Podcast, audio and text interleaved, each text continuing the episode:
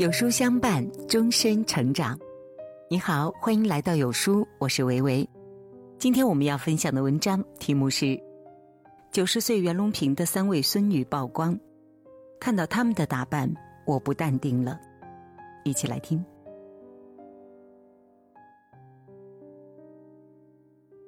最近，朋友给我推了一部豆瓣评分很高的纪录片《时代我》。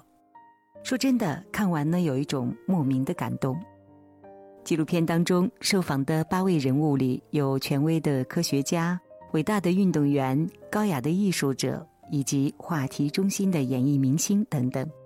随便挑出来一个，几乎都是各行各业的佼佼者。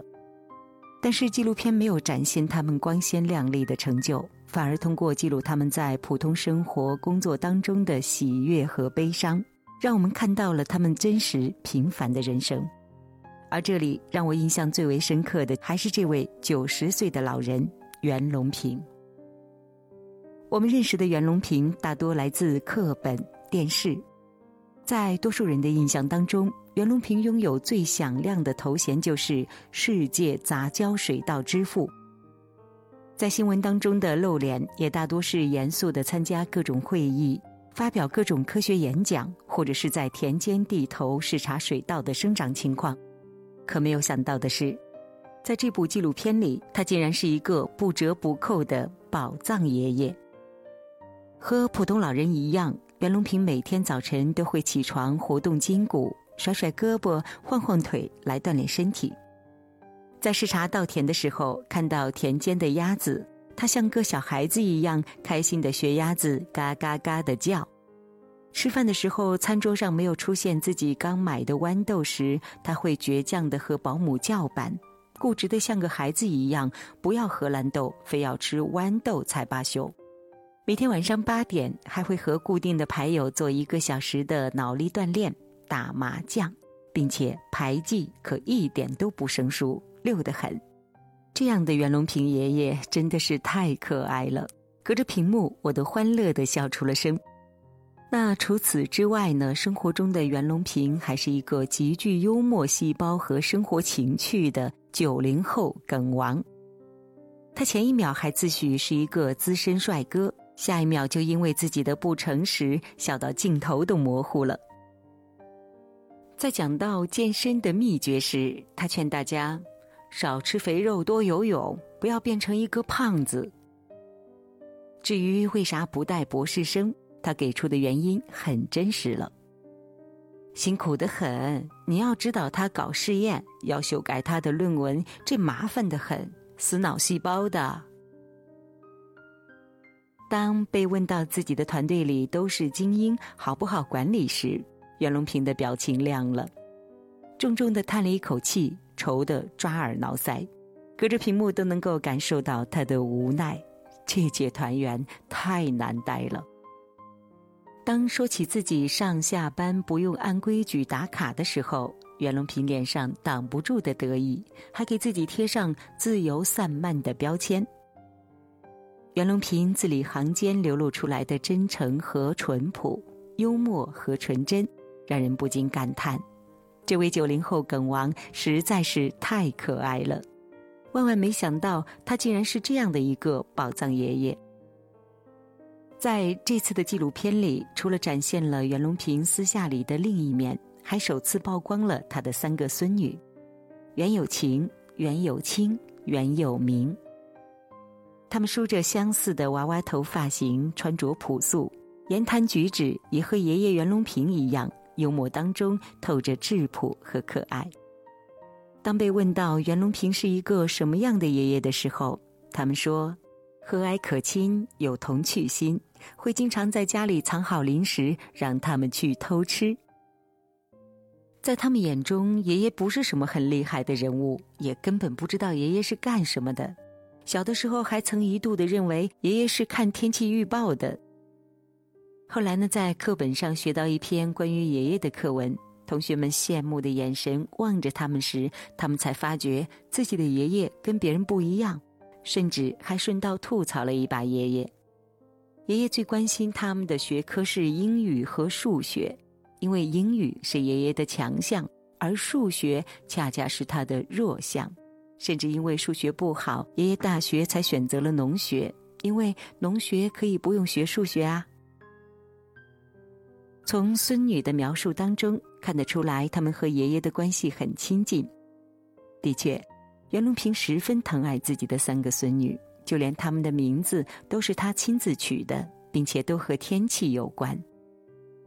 大孙女出生时雨过天晴，所以叫袁有晴。二孙女出生的那天节气是雨水，所以就叫袁有清，小名大米。小孙女降生于星空明媚的夜晚，所以就叫袁有明，小名是小米。不论是天晴还是下雨，还有他们的小名大米和小米，这些名字的缘由，无不彰显着袁隆平毕生的梦想。河下乘凉梦，杂交水稻覆盖全球梦。其实幽默风趣的袁隆平最初梦想并不是搞农业、研究水稻。二十一岁的时候，还在上大学的袁隆平差一点就考了空军，结果在准备报到的前一天，国家考虑到当时的大学生太金贵，又正值抗美援朝时期，所以呢，参与选拔的大学生被全部退回。二十二岁的时候，因为爱好游泳，他又差一点进入国家游泳队，结果因为选拔比赛的时候微弱的差距，录取前三名他是第四名，所以落选了。二十三岁的时候，无缘蓝天和碧水的袁隆平，在大学毕业之后，选择到湖南的一所农校教书，这一教就是十八年。三十岁的某一天，他在学校的试验田当中偶然发现了一株形态特优的稻株鹤立鸡群，他与杂交水稻的渊源就从这里开始了。从此，他的一生就贡献给了粮食。袁隆平是经历过中国一九五九年、一九六零年、一九六一年三年自然灾害的。提及那段时光，曾经的老人也常常痛苦的回忆道。那个时候，谁家没饿死过人呐？能活下来的都是啃树皮、吃草根熬过来的。那样的年代，用“饿殍遍地，人如蝼蚁”来形容，一点也不为过。袁隆平说：“他一生最大的愿望，就是让人类摆脱饥荒，让天下人都吃饱饭。”在一次的采访当中，他有一段话深入人心。一粒粮食能救一个国家，也可以绊倒一个国家，这是粮食的重要性。上世纪六十年代饥荒的时候，饿死人我都亲眼见过，大家都没有饭吃，叫花子过去讨饭，饭都没有，你讨谁啊？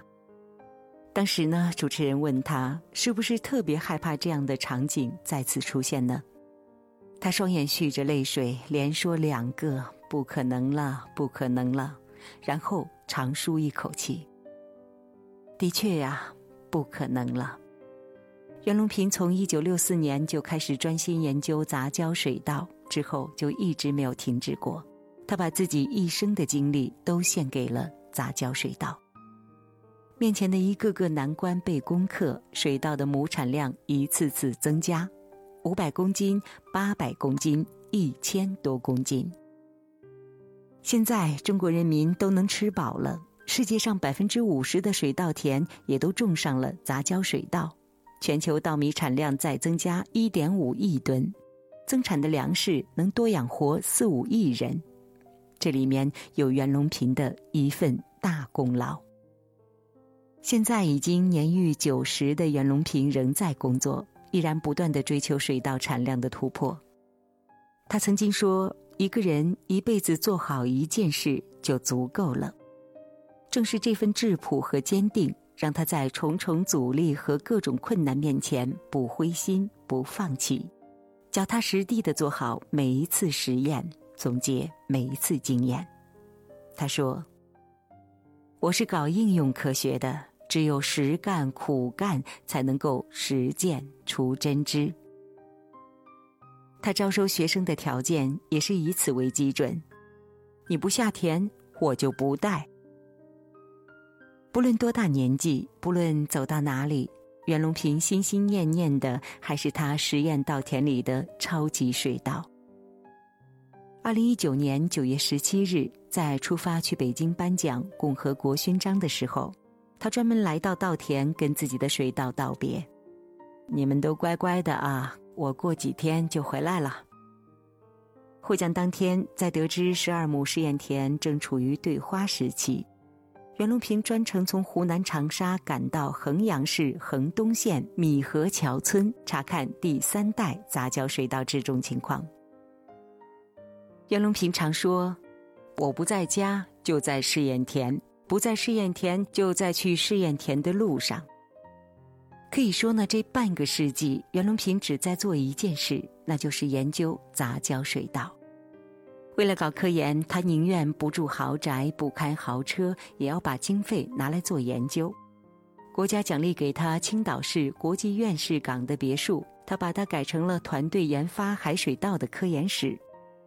夏田做实验，他很少坐车，都是骑着自行车去的。直到后来年纪大了，身体越来越不方便，才购置了一辆不到十万元的车。